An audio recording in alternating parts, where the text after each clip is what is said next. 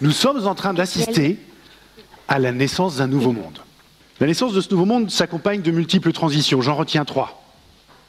La transition numérique, la transition écologique, et puis enfin la transformation des organisations. Alors qu'on appelle ça entreprise libérée, euh, organique, humaniste, responsabilisante, 2.0, 20.0, c'est pas vraiment le sujet. Ce qui est important, c'est ce que nous tentons d'y faire. En l'occurrence, conjuguer de notre mieux la confiance et la liberté. À la clé, des personnes plus engagées, mieux dans leur peau, et une organisation plus performante. Entreprise sans chef, sans manager, tout ça, c'est pas du tout la réalité de ce que nous y vivons. Bien sûr, le manager est là, bien sûr, le patron est là. La seule chose, c'est que leur rôle est différent. À la manière du jardinier, ils sont là pour créer les conditions qui vont permettre aux équipes de grandir, de se réaliser.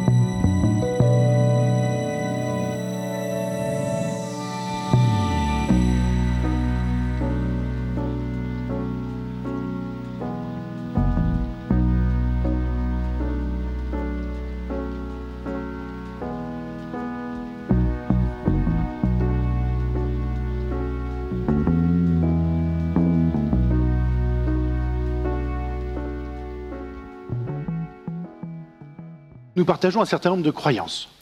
Nous croyons à la subsidiarité. Nous croyons à la puissance de l'intelligence collective.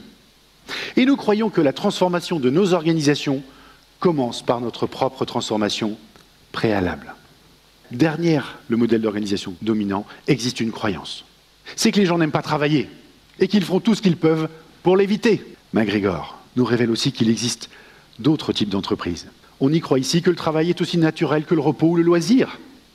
Ces entreprises vont mettre l'humain en leur cœur et faire place à la performance collective.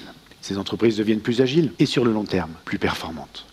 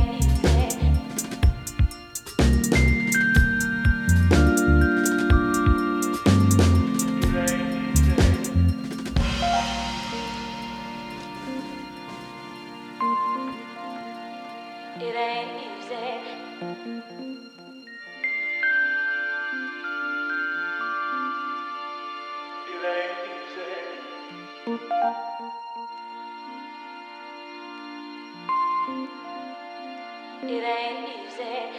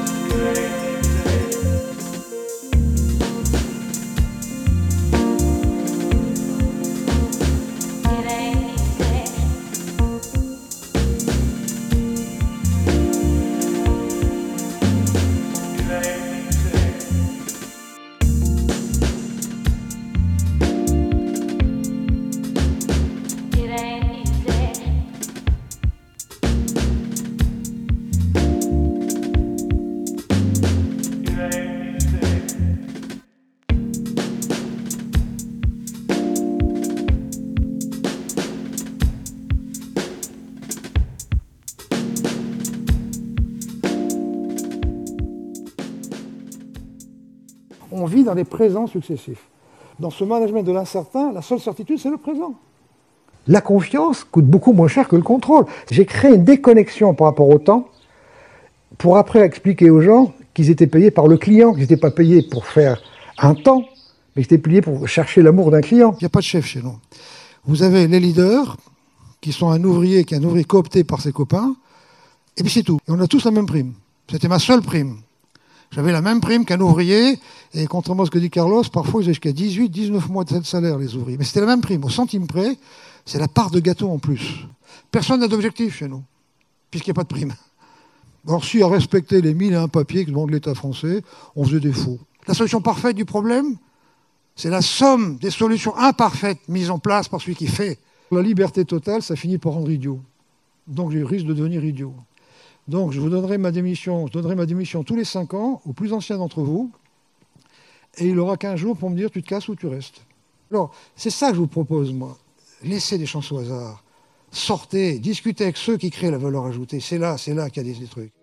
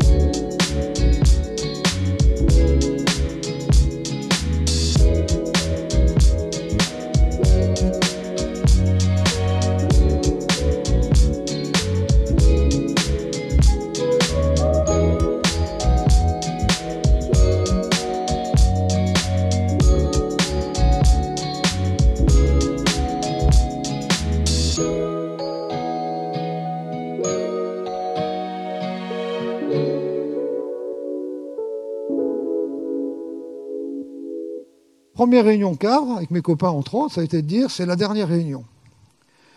On ne fera plus jamais de réunion. Et je vous interdis de faire des réunions. Vous ne ferez des réunions que quand il y a un problème. Et j'exige que cette réunion se termine, dure, tant que vous n'aurez pas trouvé une solution. Et mis en place la solution. Une bonne innovation, c'est une désobéissance qui réussit. Donc ça montre bien qu'il faut un peu sortir des carcans et des structures pour, pour avancer.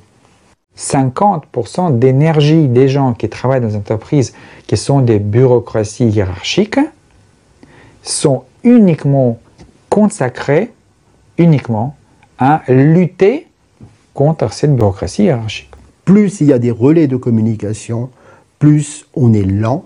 Et aujourd'hui, l'entreprise qui va gagner, c'est pas la grosse entreprise, mais c'est l'entreprise réactive, c'est celle qui ira plus vite que le concurrent.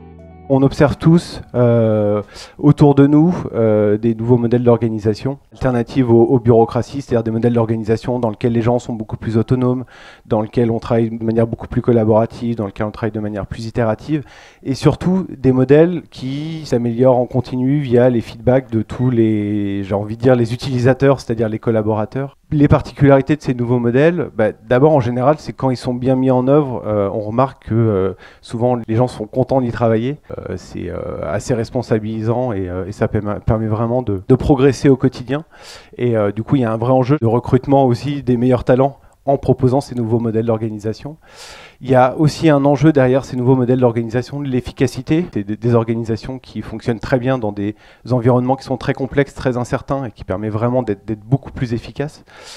Et euh, la dernière particularité, c'est que, euh, ben, contrairement au modèle bureaucratique, il n'y a pas un seul modèle. Je dirais qu'on doit réinventer à chaque fois, selon le contexte, son modèle.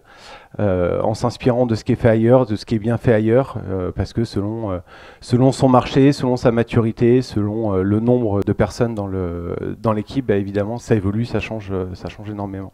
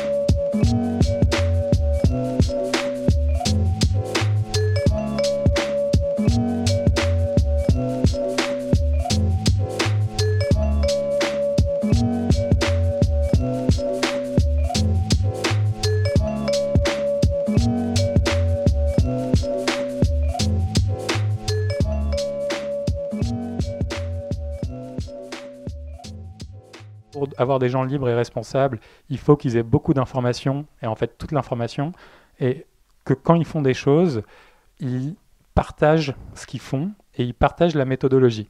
Que toute la boîte, et pas seulement la tech, et pas seulement euh, s'organise avec des objectifs à la semaine. On demande aux gens de eux-mêmes décomposer leurs problèmes et d'être responsables de ce qu'ils font. Et on a complètement supprimé les meetings. Tout le reste, on l'a remplacé par euh, GitHub. D'abord, on écrit quel va être le contenu de l'issue, quel est le problème qu'on veut régler. Puis après, on écrit euh, le contexte et tous les documents auxquels on fait référence. Puis on, écrit notre proposition, proposal. Et après, on pose des questions à l'équipe et on tag des gens euh, pour leur demander, avec des faits, de nous aider à prendre une meilleure décision. On a passé beaucoup de temps à essayer de recruter des gens que je juge tous complètement extraordinaires. C'est une fois que les gens sont là, il faut vraiment continuer à les aider à grandir et qu'ils nous aident à grandir euh, en tant que boîte. Faire du feedback en continu, c'est hyper important et c'est très direct. Donc on a tous des one-on-one toutes les deux semaines. Et l'enjeu du one-on-one dans une organisation, euh, c'est pas de faire un point opérationnel. Dans le point du one-on-one, c'est de se faire grandir en tant qu'individu et d'être sûr que la boîte traite les bons problèmes.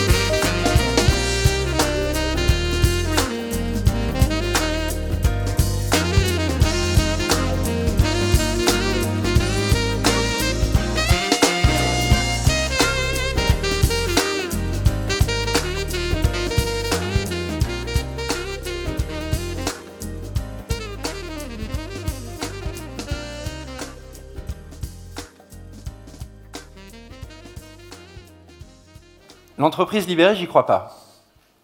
Et pourtant, j'en ai cofondé une. Comment ça marche une entreprise? Est-ce que ça marche vraiment? À quoi ça sert un manager? Dans beaucoup d'entreprises, avoir une vie, c'est interdit.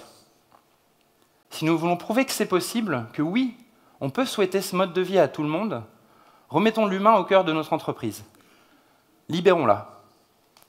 Une entreprise libérée, c'est d'abord des humains rassemblés autour d'une cause. D'une hiérarchie de pouvoir, on passe à une structure d'influence. Une question revient sans cesse. Est-ce que ça marche? Eh bien, c'est à cette entreprise libérée-là que je ne crois pas.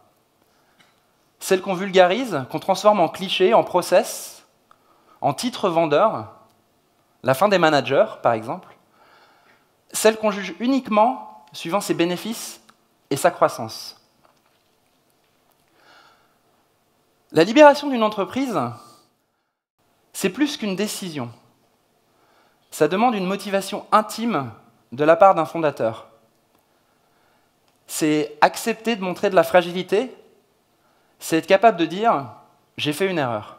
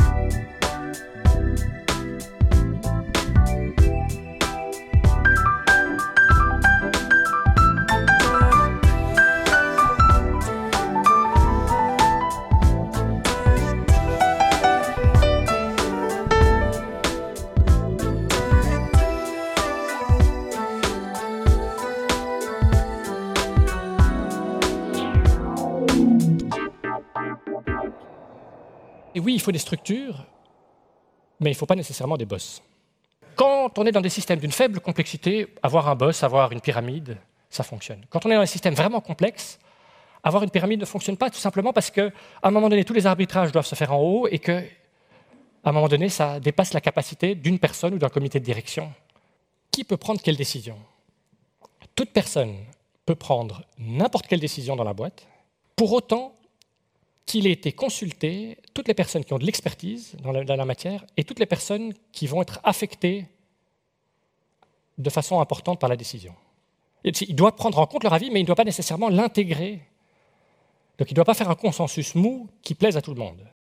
Comment est-ce qu'on va décider qui gagne combien? Si vous travaillez là, à la fin de l'année, comme tous vos collègues, vous allez écrire une lettre dans laquelle vous dites euh, Cette année, je m'accorde euh, juste l'ajustement de l'inflation, l'index, ou alors cette année, je m'accorde l'ajustement de l'inflation, l'index, plus 2% ou 4%.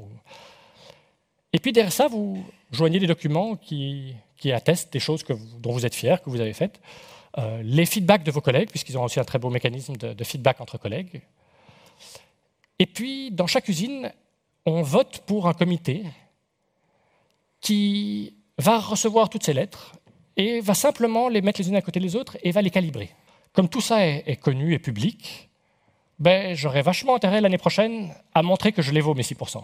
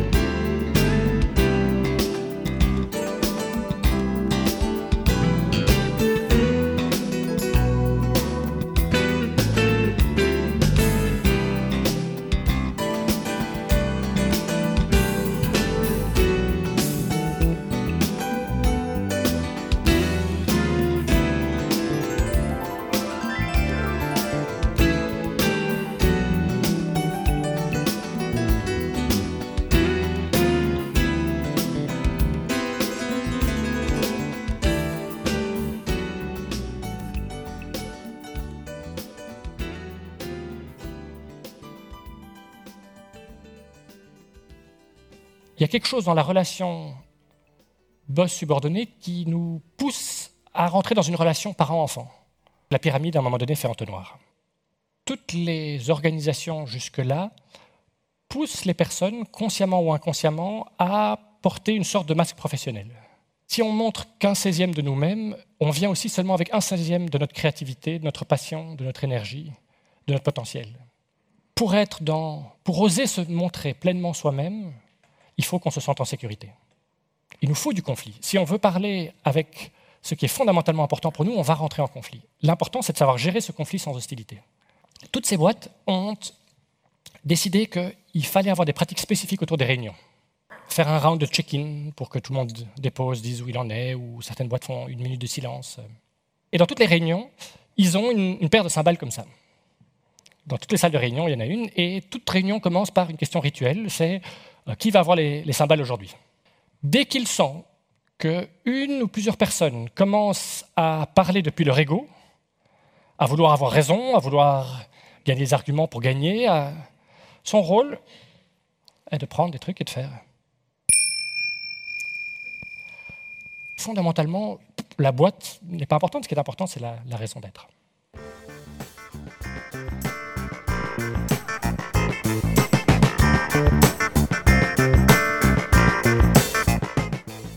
Vous avez écouté Blender by Yolocracy, notre mixtape mensuel sur des sujets d'organisation.